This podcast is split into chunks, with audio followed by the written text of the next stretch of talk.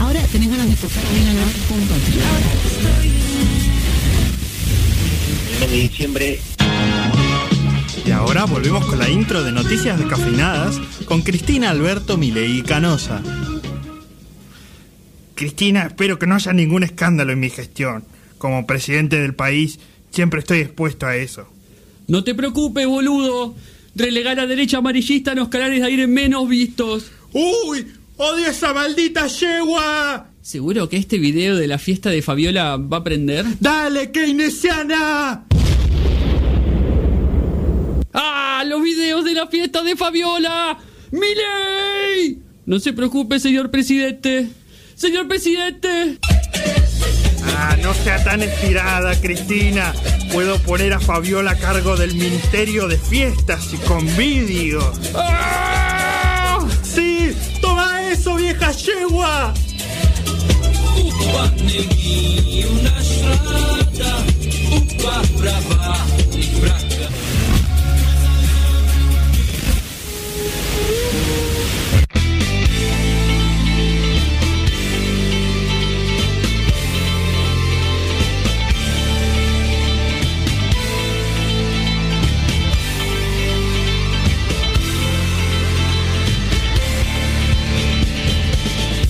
Muy pero muy buenas tardes, bienvenidos a Noticias de Cafeinadas. Acá estamos en Radio Symphony 91.3, eh, la 1 y 10 de la tarde y arrancamos con un hermoso programa para su sábado con eh, mucha cultura. Mucha cultura como hace mucho tiempo no pasaba.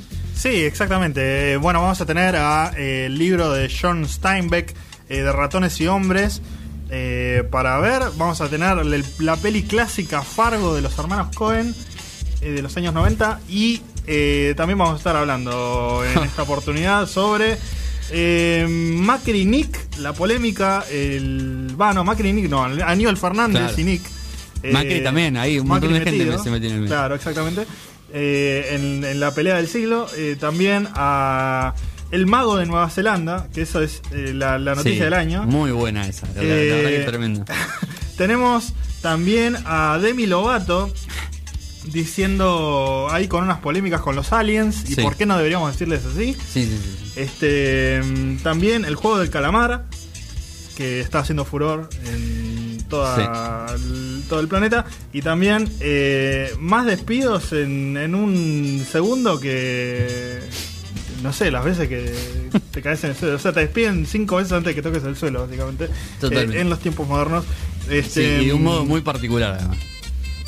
Sí Eh, de un modo muy particular. Eh, De todo eso vamos a estar hablando en, en- hoy en, en Noticias Cafeinadas eh, y lo pueden comentar en, en Facebook o en Instagram, que nos buscan como Noticias Cafeinadas, también en Twitter, donde nos encuentran como Noticias Des, ahí comentan todo lo que, lo que pasa en el vivo, también durante la semana pueden escribir lo que quieran, eh, y para escuchar cualquier cosa que, que se hayan perdido, si eh, alguna de las columnas que tenemos hoy se la pierden por alguna razón u otra, porque tienen que hacer algo y demás, lo encuentran en Spotify, Noticias Cafeinadas, y ahí está todito todo eh, lo que hacemos eh, al aire y también el post pro que hicimos en su momento eh, que también está en Spotify para sí el de las paso El de las PASO, sí. que vale la pena disfrutar a la espera de las nuevas los nuevos resultados de las Sí. elecciones dos cosas que noto que son diferentes. Este tema es distinto al que está sonando ahora o no Eh, no. Ah bueno. Entonces solo unas no es verdad. Ahora que esto llegó al final me di cuenta. Eh, pero sí volvió la computadora. Sí sí sí sí. Volvió la computadora a nuestras vidas y, y me hace muy feliz porque yo siempre estuve teniendo que leer todo desde el celu y era Sí, que es un garrón. Sí, exactamente. completamente sí sí sí. Cosas que cosas que lo cambian a uno. Eh, también la música nos cambia a veces y a veces no pero bueno algo había que decir. Sí, más o menos. Este, porque bueno, Calvin Harris tiene una carrera muy exitosa de música electrónica Sí. que yo no sigo porque no me gusta lo nuevo que hace. A mí me gustan solo los primeros dos discos que hizo él, que era una banda mucho más analógica. Eh, él, él tocaba en banda, Sí. con eh, en vivo y no era una cosa de DJ que es lo que hace ahora. Eh, vamos a estar escuchando disco hit de Calvin Harris y después las noticias descafeinadas. Inside me, inside me is a flame that burn brighter anytime you came. Gets in the way when I'm alone with you, but disappears if I'm with someone new. It learned how to fit into my foreplay with my skills. Love was going okay until the night when we were on the phone. You're moving on, I want better.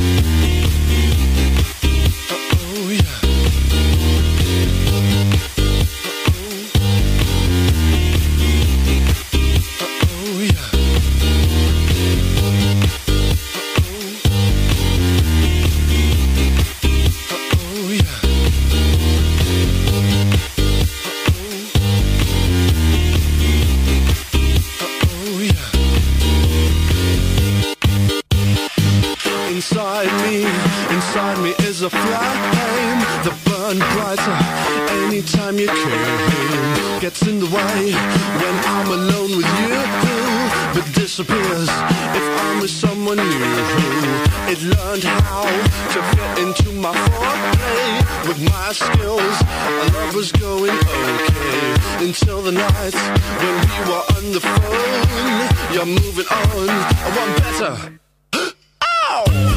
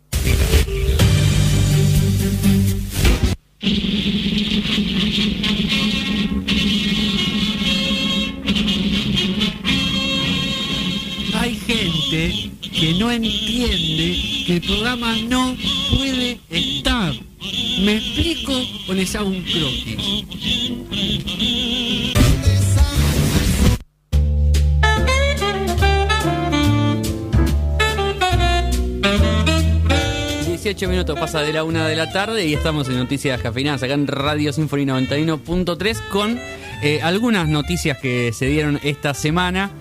Eh, la verdad es que mm, eh, me gustan, me gustan, me parecen muy lindas. Principalmente la de Nick, y la gente sabe. Ah, sí, bueno, Sí, no sí. sé. No sé si es tan, tan hermosa, pero. ¿Qué pasó? Aníbal, Fer- Aníbal Fernández volvió a hacer de las suyas, Sí, básicamente. Eh, en primero, Nick hizo un tweet de esos tweets estúpidos que Claro. hace todo el tiempo, sí. eh, los Quiero- cuales nadie levanta y nadie defiende. Claro, quiero decir algo antes de, de- no pude todo esto que pasó no lo pude ver, o sea, directamente porque las dos personas me tienen bloqueado. Nick y Aníbal Fernández. Así que un saludo para los dos. Bueno, yo sí pude verlo, pero a través Sí. de, de las noticias, básicamente, Claro. porque no, no tengo ganas de seguir ni a Nick ni a Aníbal Fernández. Eh, Nick había tuitado, regalar heladeras, garrafas, viajes de egresados, planes, platita, lo que sea lo que venga. Sí, ya que diga platita me, me- El- ese platita con el dejo... Qué triste no escuchar nunca la palabra trabajo, esfuerzo, futuro, por venir. tremendo. Eh, los va a volver a derrotar la dignidad del pueblo, había dicho Nick. En un tuit muy polémico en el cual. Nada, este. Primero dice regalar heladeras, garrafas. O sea, garrafas. Estamos hablando de, de gente que no tiene gas, red de gas, que necesita eso para poder cocinar, Tal cual. para poder alimentarse. Y además le- hay que hacer una aclaración a Nick y también a la gente porque no tienen por qué saberlo, que por lo general cuando se regalan, cuando entre comillas se regalan esas cosas, son gestiones que llevan meses, desde que la persona lo pidió o desde que se hizo el pedido para que eso se dé hasta que el Estado lo entrega. ¿no? El Estado no- automáticamente no puede regalar cosas así porque no las tiene. Eh, así que nada. es- Y yo entiendo, yo entiendo que Nick va desde el lado de mm, la meritocracia contra que te den cosas de Sí, arriba, sí, digamos. Pero estamos en un país en crisis eh, y la gente tiene necesidades básicas y también hay, por ejemplo, por ahí lo de los viajes de egresados no es una necesidad básica, pero es una ayuda a una gente que eh, Claro. por la pandemia y por todo un montón de, de situaciones económicas no puede eh, tener a sus hijos haciendo lo- el, Sí. el viaje de fin de curso. No, y después de que, de que Nick, seguramente, porque no lo sé, y otros, dijeron no se metan con los chicos, le están sacando su juventud porque los tienen encerrados. Y ahora cuando les permiten hacer algo que, que es muy simbólico de la edad y tal, como un viaje de egresados, que además es un viaje en la misma provincia, además para que chicos que no tienen muchos recursos conozcan la playa, por ejemplo. Claro. O sea, no, no- tampoco se crean No. que es, lo llevan a Bariloche a, lo- a los boliches, digamos, Exactamente. porque no es eso, eh, ni siquiera. Exactamente. Eh, y bueno, entonces eh, Aníbal Fernández le contestó. Sí, Y acá se viene el quilombo. Dios mío. Muchas escuelas y colegios de la Cava, bueno, de la Ciudad Autónoma de Buenos Aires, perdón, Claro, claro. Está bien. eh, reciben sub- subsidios del Estado y está bien. Por ejemplo, la escuela Colegio Ort. ¿La conoces? Sí que la conoces. ¿O querés que te haga un dibujito? Mejor era. ¿O querés que te copie un dibujito? Pero Claro. bueno, está bien, le perdono. Excelente escuela, lo garantizo. Repito, ¿lo conoces? Claramente está diciendo, yo conozco dónde carajo vivís, así que no rompa los huevos. Claro. Eh, pero aparte está diciendo, eh, vos eh, estás teniendo un privilegio también de, de parte del Estado, así que no te quejes. Eh, pero también lo otro, lo que le llamó la atención a Nick y lo que le llama la atención a todos nosotros es Claro. cómo carajo hace el ministro de Seguridad para saber dónde vive la... Sí, tal cual. Dónde van a la escuela los hijos de una persona X y es un poquito eh, tremendo. Entonces, Nick le contesta. El ministro de Seguridad, Fernández Aníbal, me dedica un tuit persecutorio con una amenaza velada, dando a entender que conoce el colegio al que van mis hijas de menores. No, dando a entender, no, ya sabe. Eh, el ministro que debe dar seguridad a todos los argentinos a cosa al que piensa distinto.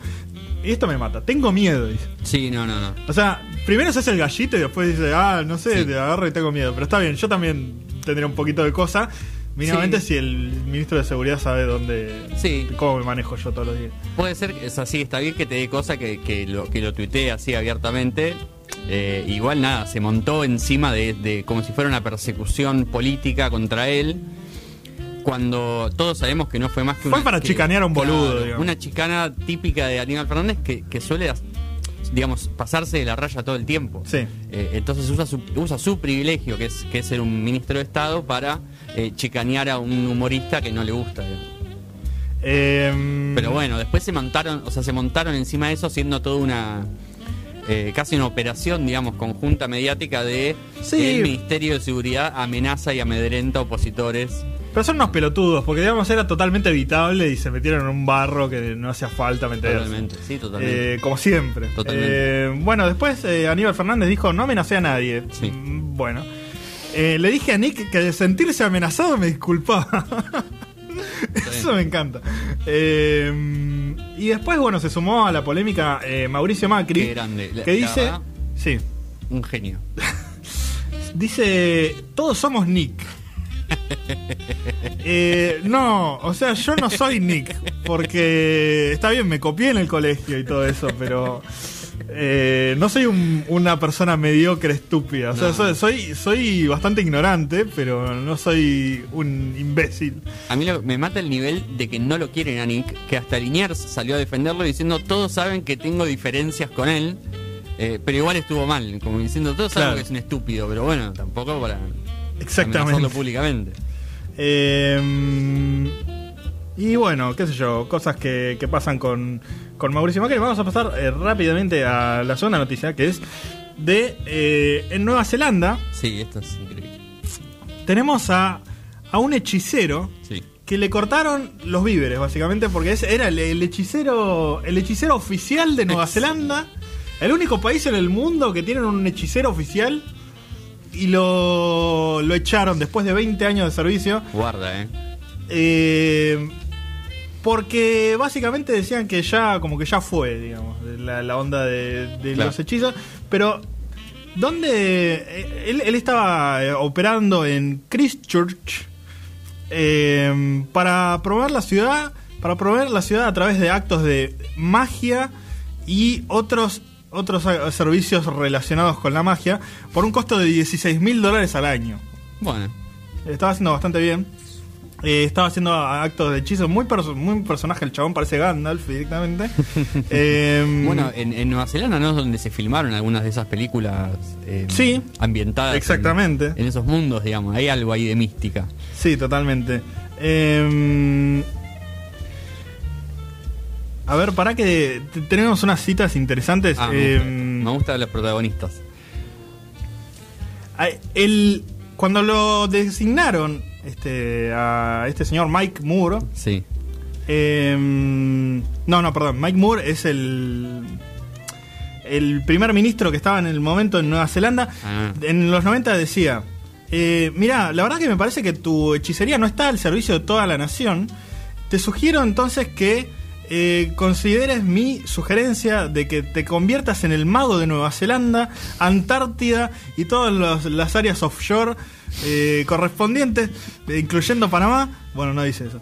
Pero eh, no, no hay ninguna duda que las implicaciones en el área de hechizos, bendiciones, maldiciones y otros eh, elementos sobrenaturales eh, eh, que pueden ayudarnos porque está, están fuera de las competencias de un primer ministro, digamos. Y sí, Y ahora que lo echaron a- al señor, sí. eh, le decían, lo primero que le preguntaron fue, ¿y vas a maldecir al gobierno? Claro. Gran ¿Que te pregunta. echó? Sí. Y dice, no, yo prefiero hacer bendiciones. dice. Buah, me parece muy bien. Un agradable muy sujeto. Hay un dato que me parece muy loco, que es que este señor Mike Moore, que es el que lo, el que lo llevó, Sí. se murió el año pasado. Ajá. Así que por ahí ahí se rompió un, un lazo que tenía él con el Claro. con, con su puesto, digamos. Sí, sí, como, como una, una especie de conexión sobrenatural con, Claro. con su jefe. digamos. Exactamente. Exactamente. Pero bueno, bien por él que ahora tendrá que buscarse un, otro laburo, hacer lo mismo en otro lado. Sí, Aunque podría, no nos vendría mal. claro, podría ser un diputado, como diría Cristina. Podría ser un diputado. estaría bueno también. Eh, estaría bueno también que empecemos a nombrar a las. A las eh, ¿Cómo decirlo? Porque eh, hay, hay un problema con la identidad acá, ¿no? Eh, de- a todos los seres que no son de este mundo, de este planeta, Sí, hay que empezar a, a ver cómo se identifican. Porque Demi Lovato eh, salió en el cruce de la identidad de los seres de otros planetas.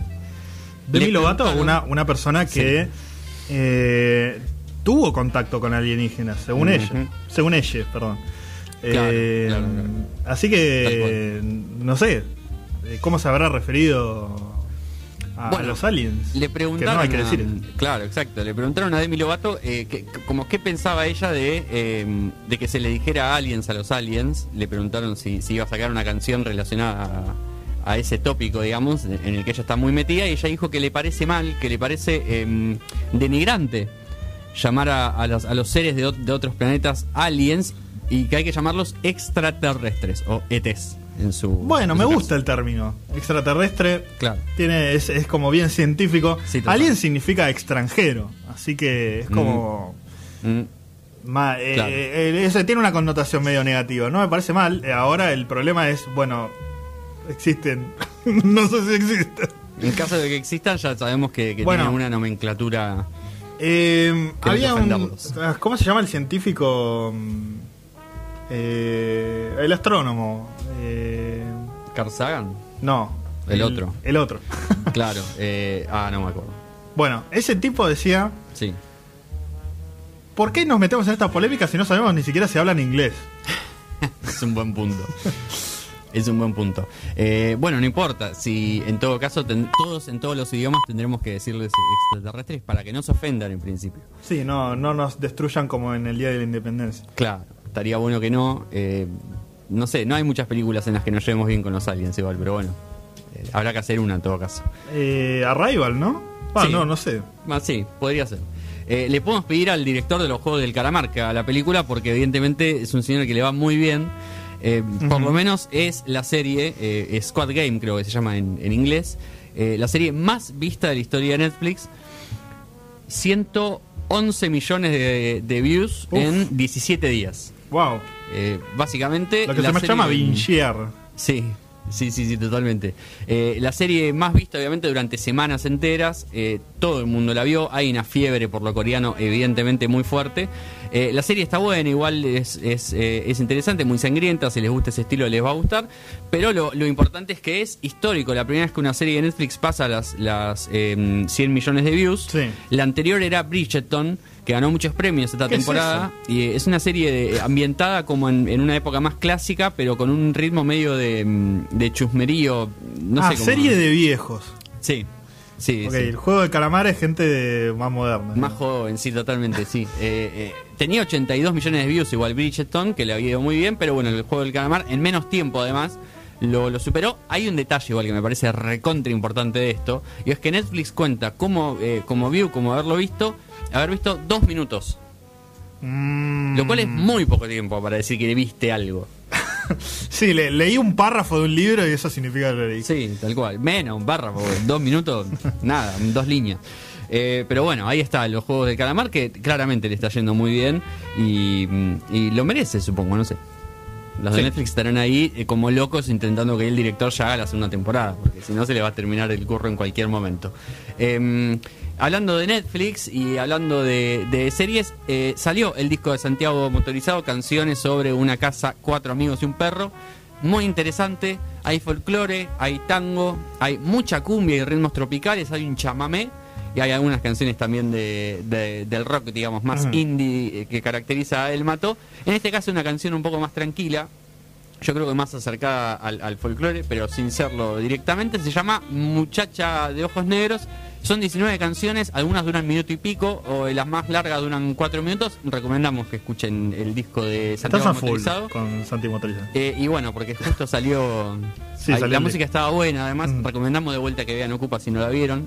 Eh, vean la de Netflix con la, con la música nueva, que justamente es eh, parte de la que vamos a escuchar. Santiago Motorizado hace Muchacha de Ojos Negros. Y a la vuelta nos metemos con los hermanos Cohen y nos metemos con Fargo. Gran, gran película.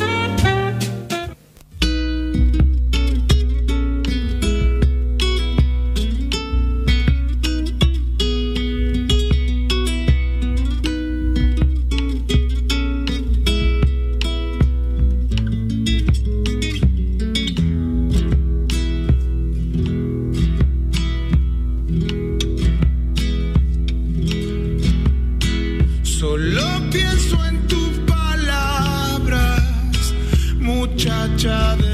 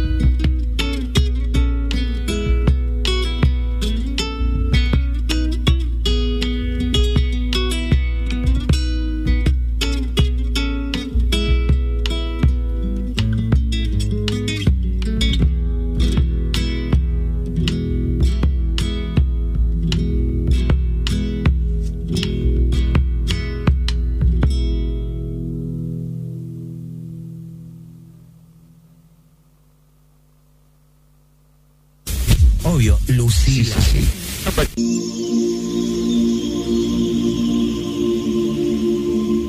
Yo llegué a mi nirvana todos los años.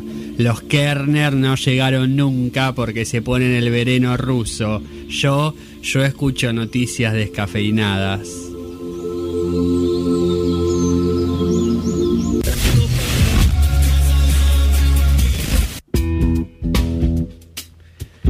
Una y 37 seguimos en Noticias Descafeinadas. Lo escuchábamos a Santi Motorizado eh, haciendo una de las canciones que está en el host de la reedición de Ocupas. Y eh, hablando de proyectos audiovisuales, nos metemos en uno que ya es un clásico, sin dudas.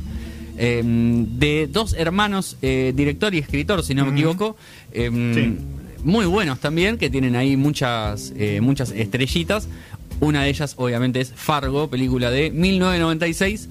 Eh, Frances McDormand, eh, Harry Macy y Steve Buscemi, ¿no? Como... Steve Buscemi, sí, William H. Macy, Claro. eh, Peter Stormer, entre otros. Sí. Eh, un gran elenco de, de actores que hacen una especie de tragicomedia bastante oscura, pero, Sí. pero a la vez es muy bizarra porque todos es como que actúan todos con una sonrisa campechana, digamos. Eh, porque están en el medio del campo, en el medio este estadounidense. Sí. Eh, un paisaje hermoso de nieve pura. eh, cosas medio chotas como que muestran pequeños momentos como que William H. Macy se frustra cuando tiene que sacarle el hielo a, a su auto, al parabrisas de su auto, cosa que Sí. yo nunca me imaginé que era algo que podía pasar Totalmente. en, en un lugar. Eh, Va, se frustra por otra cosa en realidad mientras Sí, lo hace, pero Se frustra por todo. Es un personaje que vive muy frustrado. digamos. Vive muy, muy frustrado porque la familia que él tiene es. eh, Va, el suegro, ¿no? Claro, o sea, suegro, bueno, contemos un poquito de qué se trata. Claro, eh, eh, sin spoilear. Sí, sí, no, obvio. Eh, bueno, igual hay parte de la, digamos, eh, bueno, no, sí, es, no, no es spoiler, digamos. Que le secuestran. Básicamente, claro, lo que le pasa a este, a este muchacho, Jerry se llama él, es que eh, tiene una deuda. eh, eh, va teniendo una serie de deudas, digamos, porque para salir de un quilombo se va metiendo en otro, hasta llegar a un punto tal que eh, se le ocurre que su suegro, que es un tipo de mucha guita, sería capaz de pagar el rescate de su, de su esposa, digamos, de, de su hija. Sí, Eh, hacer un autosecuestro, digamos. Claro, Como que sí. la secuestren, eh, que él contrate a unos matones para que secuestren a la mujer y así cobrar después el rescate y nada, salen todos contentos, digamos. Menos la mujer, ¿no? obviamente, porque Tal se cual. come un garrón tremendo. Tal cual. Eh, pero bueno, todo empieza a salir mal de a poco. Sí, todo, todo empieza, igual ya todo empieza, o sea, ya la primera escena, que es él entrando a un bar y, y hablando con estos dos matones, ya te das cuenta que el tipo la va a pasar como el culo. Sí. Y también te das cuenta que el tipo no es que sea medio boludo, sino como que la vida se lo, lo pasa siempre por encima, como que él siempre está un paso atrás, digamos. Claro, es que es un tipo muy. Como muy. No, no sé si muy inocente, pero muy. No, sí. muy. Como un buen tipo. Claro. Pero que en realidad nada, es un hijo de puta porque, bueno, está pensando todas esas cosas, pero. Eh, habla como con un tenito, no, bueno, pero qué sé yo, ay Dios, sí, no sé. eh, Sí, tipo, sí, sí, sí. Todo el mundo habla así encima. Bueno, menos los matones que son como más, eh, no me rompa los huevos, tipo, y solo quiero cobrar y punto. Eh, que nada, son Steve Buscemi y Peter Stormare, una pareja de matones tremenda, porque nada, Steve Buscemi es como... los personajes están muy bien hechos. Es, em, es como que es muy impaciente y muy embroncado y Peter Stormare no habla No. eh, está hinchado las bolas siempre, Sí. eh, pierde muy mucho la paciencia en- Sí. eh, y es, ese es como el más eh, el más turbio de los dos. Sí, sí, Steve Buscemi es, hasta medio chantún en algún punto, Sí. como que e- es un matón, pero es medio chanta y el otro no, no, es- va por todo, digamos. Exactamente. Y después, bueno, se complican las cosas y tiene que involucrarse eh, Francis McDormand, que es una policía de, de un Sí. pequeña, una pequeña ciudad ahí, Sí. que mm, bueno también es como parte de, de esta casta de personajes la casta ah, eh, de que habla de mm, una situación más Ay, bueno, no sé qué quería decir. Como eh, una. También como inocente. Uy, Dios, Ah, no puede sí, ser. sí, no sé qué. Como un espíritu emprendedor y buena onda. Sí. Pero ahí se empiezan a ver los matices de los personajes. Porque, mm, por ejemplo, en ciertos interrogatorios que le hace Francis McDormand a William Macy, porque ya van viendo que se va complicando la cosa, William Macy pierde la paciencia, que no se lo ve tipo así como que le está afectando todo desde en un momento. Y Francis McDormand pasa de ser como una mina buenita y qué sé yo, a, a que se le caiga la cara y decir, no, vos no me puedes hablar así. Y, y porque a la parte la mina está embarazada, es como Claro. que Sí, sí, sí. eh, parece como le, le da esa onda de, de inocencia, y, y- pero en realidad tiene todo un trasfondo de atrás profesional de, nada, soy una policía, tipo, no, no me rompa los huevos, digamos, también. Sí. Eh, está todo bien y nos tomamos un cafecito, pero guarda. Eh, y eso también se, se va evolucionando a medida que, que pasa la película. Eh, Hay algo muy eh, muy interesante de la película, o por lo menos que ayuda mucho a generar el clima, que es bueno un poco lo que decía vos de dónde, digamos, de cuál es la locación y los planos y las tomas que deciden los, los hermanos Cohen para, para contar la historia, digamos, y, y el ritmo que le dan con esos planos de- Sí. del lugar, digamos, del blanco de la nieve y la inmensidad. eh, ayudan mucho también a, la- a construir ese clima. Sí, mucho, mucho plano general en ese sentido de, de los paisajes de, de nieve y también muchos planos y secuencias eh, muy famosos. El final es muy conocido, Claro. eh, no lo vamos a decir. No, no. No porque vale mucho la pena. Eh, también hay cierto un momento que se, se muestra desde arriba de un estacionamiento y está todo blanco y está William H. Macy caminando ahí cuando después tiene que, sacar el, el hielo del vidrio. Eh, ese plano también es muy famoso y se, se muestra después en, en, distintos eh, lugares. La, la secuencia inicial también de créditos es muy famosa con la música. Eh, es una película que trascendió el tiempo porque es una película muy curiosa, digamos. Es Sí. un, un policial bastante mm, turbio, pero que se hace muy ligero Tal cual. por, por la, la Sí. simpleza de los personajes. Tal cual. Sí, sí, hay algo de en- entre, entre cómo están escritos los personajes y los actores que eligieron para hacer esos personajes, eh, le termina de dar ese tono como medio cómico por momentos. Mm, Bueno, parecido al libro que vamos a hablar después, ¿no? De Sí, John totalmente. Steinbeck. Eh, como una historia turbia, pero con, con personajes eh, muy humanos, digamos. Este, Claro. va, bueno, no sé, es más. En Fargo es más caricaturesco, ¿no? Sí, Eh, un poco más, un poco más. Sí, sí, son como más bonachones incluso por algunos. Mm. Eh, bueno, imagínate que la, la historia, digamos, pegó tanto en su momento que hasta después se, se hizo una serie Sí. que, que- que no sé si continúa o precede. a No, la- es otra, es otra historia distinta, eh, embarcada como en el estilo de, mm, Claro. de, de esa película y lo llevan muy bien al estilo. Realmente es como, es como si fuese un Fargo 2, Claro, eh, fargueando más fuerte. Eh, farguiendo como nunca. Claro. Em, pero no, la verdad que es, es, es muy buena película. Es difícil encontrar em, encontrar un policial que tenga todos los elementos del policial, pero que esté en ese registro, digamos. Que, Mm. que no es el típico registro, más ahora que están muy de moda los policiales en líneas generales, sobre todo las series de policiales. Eh, las nórdicas, las francesas, las yanquis, ya hay de, eh, y- palestinas, israelíes, hay de todo.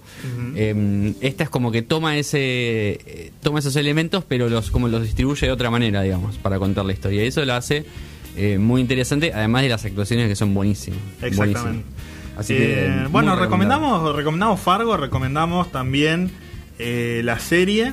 Mm. por lo menos la primera temporada, la segunda temporada no la vi, así que no puedo hablar de Claro, eso. ya veremos. Pero eh, se recomienda, es un estilo muy particular y eh, se puede ver en cualquier momento, Fargo. Sí, que- eso sí. Sí, sí. No, no es como A Star is Born, que comentamos la semana pasada, que tenés que estar como en un mood en particular. Tal cual. No hace falta. Acá es para sentarse y disfrutar de una gran película. Sí, muy llevadera, poste muy llevadera. Y antes de pasar a otro libro muy llevadero, eh, a otro libro, bueno, a un libro muy llevadero, el de John Steinbeck, vamos a estar hablando de... mm, Detalle importante sí. de Fargo que, que Ah, sí. yo no lo recordaba es que eh, se está basado en una historia real. No, eh, o por lo menos eso es lo que dice la. Digamos, eso- así es como está planteada la historia desde el vamos. La historia está planteada desde ese lugar. Eh, la serie también arranca como que esto es una historia real. Después uno se da cuenta de que nada de lo que está pasando es real. Pero eh, es muy, muy gracioso eso. Este. mm, bueno, vamos a pasar a, ahora a un temita de Soda Stereo, Sí, Ojo de la Tormenta, disco Sueño Estéreo, un discazo. Discaso. Eh, y ahora después a John Steinbeck con De Ratones y Hombres en la columna literaria.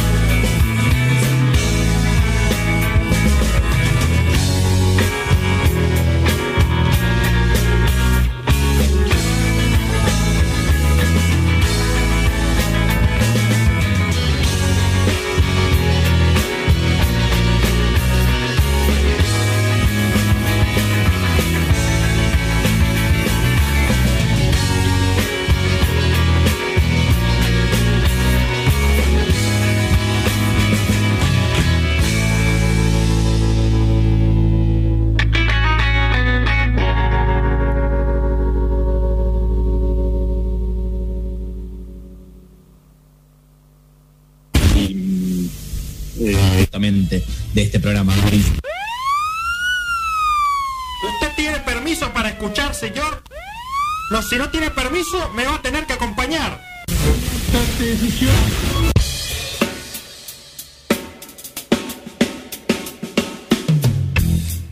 Ocho minutos nos separan de las 2 de la tarde. Seguimos en Noticias Descafeinadas acá en Radio Sinfonía 91.3. Y después de escuchar a Soda Stereo, nos metemos en la literatura, nos metemos en los libros y nos metemos con John Steinbeck, un eh, gran escritor aparentemente, o por lo menos con este libro, eh, Ratones y Hombres, la verdad que la rompe. Sí, eh, también conocido por hacer de las uvas de la ira, que Ajá. no lo leí, pero también es un libro muy famoso de él.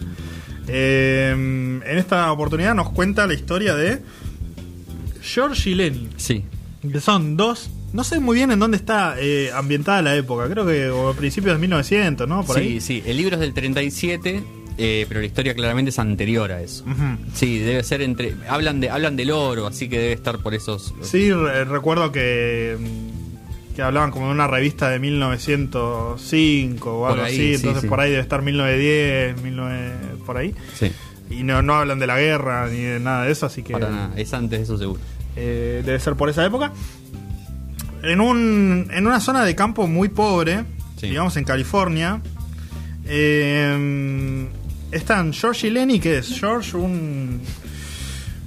También un tipo que, que pierde mucho la paciencia, que es, eh, está como frustrado de la vida y que tiene sueño de, de tener su propia tierra, digamos, como de dejar de estar trabajando, porque ellos hacen, eh, laburan temporalmente entre mm, Claro. ciudad y ciudad.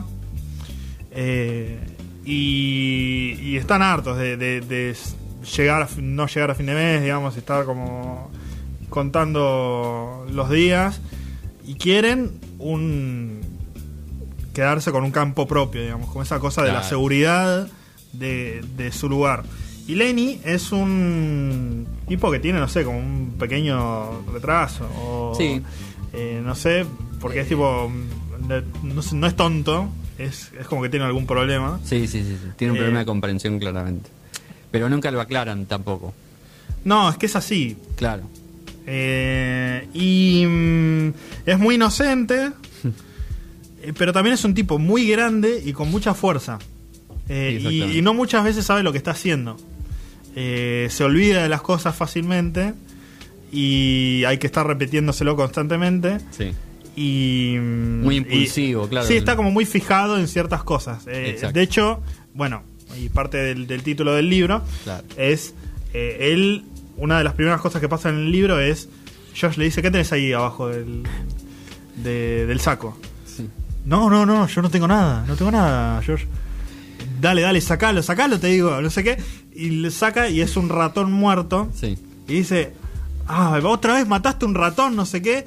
"Ah, Pero sí, es que lo estaba acariciando y se me murió, dice. Claro. Porque ¿qué pasa? O sea, es como que el chabón es re inocente y acaricia a los animales, pero con tanta fuerza en algún momento que los termina matando. Claro. No, no lo hace a propósito, pero eh, no tiene ningún control sobre, sobre ese tipo de fuerza. Y bueno, también eh, eh, mencionan así como algo mm, oscuro de su pasado, como en la ciudad anterior, Sí. en la que se metieron en problemas porque él le, le tocó el vestido a una chica y después entró por por eh, por sentirlo, digamos, como tiene una afección así al tacto eh, y y se había metido en problemas porque nada, después no, no quería soltar el, el vestido de la chica y no Claro. sé qué, pero como que también no, no se termina de aclarar si pasó a mayores o si quedó ahí. Y bueno, están ellos entrando a el campo de mm, de un tipo de un nada, de un patrón que era como que tenían unas tarjetas de permiso de trabajo y van van a buscar ese trabajo ahí. Eh, y se encuentran con una serie de personajes también igual de frustrados y, Tal cual. y de poca vida, no sé, como gente, hay, hay uno que, que perdió un brazo, un, un tipo que la mujer lo engaña, eh, hay, hay un negro que, bueno, lo tratan como, Sí. como un negro en esa época. Y que Eh, encima tiene, eh, tiene rota la columna, digamos. Sí. Entonces, Como que no puede trabajar, digamos. No, exactamente, que est- está muy, muy pasado. Después hay, hay otros personajes que son como el... Hay una especie de capataz Sí. que todos lo admiran, digamos, de- que es como muy muy hombre, digamos, no sé qué. Exactamente. Eh, muy hombre, Dios, qué frase rara. Sí. Pero. Sí, muy, muy como el estereotipo de, de lo que es un hombre en ese momento, digamos. Claro. Un hombre en el sentido eh, más absoluto, digamos, no solo del género, sino como, como todo. Eh, no sé cómo explicarlo, pero Hay que leer el libro para, Sí, para entenderlo sí, sí. bien el personaje, pero eh, la historia se va desen- desenredando ahí en, en- bueno, ellos llegan ahí y, y cómo interactúan con los personajes Sí. que, que están teniendo, este, que están viviendo ahí y lo lindo del libro es cómo mm, está contado con muchos diálogos tal cual, eso te iba a decir. y los diálogos son muy mm, indicativos de, de los personajes, digamos. Este, no, no hay tantas descripciones. Eh, cuando hay, lo son las necesarias, digamos, para darse una vista del lugar en el que estás entrando. Sí. Eh, pero. mm, No, los diálogos son todo. pero se manejan lo- los diálogos y ya sabes perfectamente cómo son los personajes. Sí. Eh, y mm, son personajes muy muy definidos y muy entrañables. Este, La verdad que eh, sí. Es, mu- es un libro muy fácil de leer, es cortito, son eh, 160 páginas Sí, sí, sí, sí. Y Y recontra ágil además. es, es muy ágil. Porque, sí, sí, sí. porque esto de que sean todos diálogos, digamos, eh, te hace que vos lo sigas con, con un poco más de atención por ahí, o que, o que le dé otra chispa, digamos. Porque siempre está pasándolo porque siempre están hablando, digamos.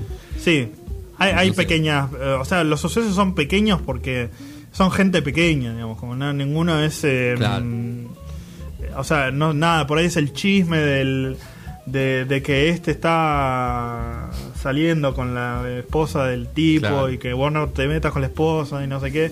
Eh, son historias pequeñas, pero muy muy bien contadas, digamos, este, muy muy lindas. Eh, realmente eh, a mí me sorprendió mucho el libro. Lo recomendamos desde acá Sí, recontra. a De ratones y hombres de John Steinbeck. Sí, se consigue, también seguramente se consigue en PDF, pero hay, hay versiones, digamos, bastante nuevas, así que mm, es un premio que dan un Nobel, por lo cual debe tener muchas ediciones, esos libros se, se suelen editar como bestsellers, Sí. eh, y se consiguen. Y si no, van a, a Plaza Italia, por ejemplo, y preguntan, Seguramente. Que ahí seguramente lo puedan conseguir. Eh, Siempre fue mi sueño ir a Plaza Italia a comprar libros, pero pasa que yo tengo que ir con una lista de libros gigante y tengo que decirle, este lo tenés, no, este lo tenés, no, no, no. Bueno, es un poco así. Yo he ido y, y muchas veces me llevé cosas que no, que no esperaba llevarme. Claro. Porque las encontré ahí y dije, bueno, ya que estoy acá me lo compro. Cosas que después no leí, como El Príncipe, por ejemplo, de Maquiavel. Pero bueno, eso sí, está, lo tenés. Ante la duda, eh, está bueno tenerlo. Igual que este libro de Steinbeck, que mm, eh, me lo voy a comprar, me parece, para tenerlo, porque me gusta mucho. Muy bien. La verdad que eh, muy muy buen libro, muy linda historia. Recomendamos eso. También recomendamos ver Fargo. Sí. Eh, una película para cualquier momento, para la tarde, para la noche, mm, para, para cualquier situación. Mm, y recomendamos que no le digan a los aliens aliens y que les digan extraterrestres. Extraterrestre, por favor. Es un consejo de este programa que se suma a Demi Lovato en esta cruzada por la identidad eh, extraterrestre. De los. ETs. Sí. Que me parece un nombre recontra eh, simpático. Eh, si nos quieren comentar sobre esto, nos escriben en Facebook, en Instagram, Noticias Cafinadas, en Twitter, Noticias Des. Y si lo quieren volver a escuchar, si quieren volver a escuchar por qué eh, estaría bueno ver Fargo y por qué está bueno leer a Steinbeck, eh, nos buscan en Spotify. Noticias Cafinadas, encuentran eso. Nuestras columnas anteriores, todas las recomendaciones, todos los comentarios y todo, pero todo, todo está ahí en Spotify. Porque están los programas completos también. Entonces están las canciones, está todo. Parece una publicidad, no sé qué pasa. Sí, totalmente. Eh, nosotros nos encontramos sábado que viene, una de la tarde, en Radio Symphony 91.3. Nacho Cancel y Matías Galarraga. Lo dejamos con Nicanor en la radio y con la continuidad de Symphony 91.3. Sean felices, que lo demás no importa nada, como dijo San Martín.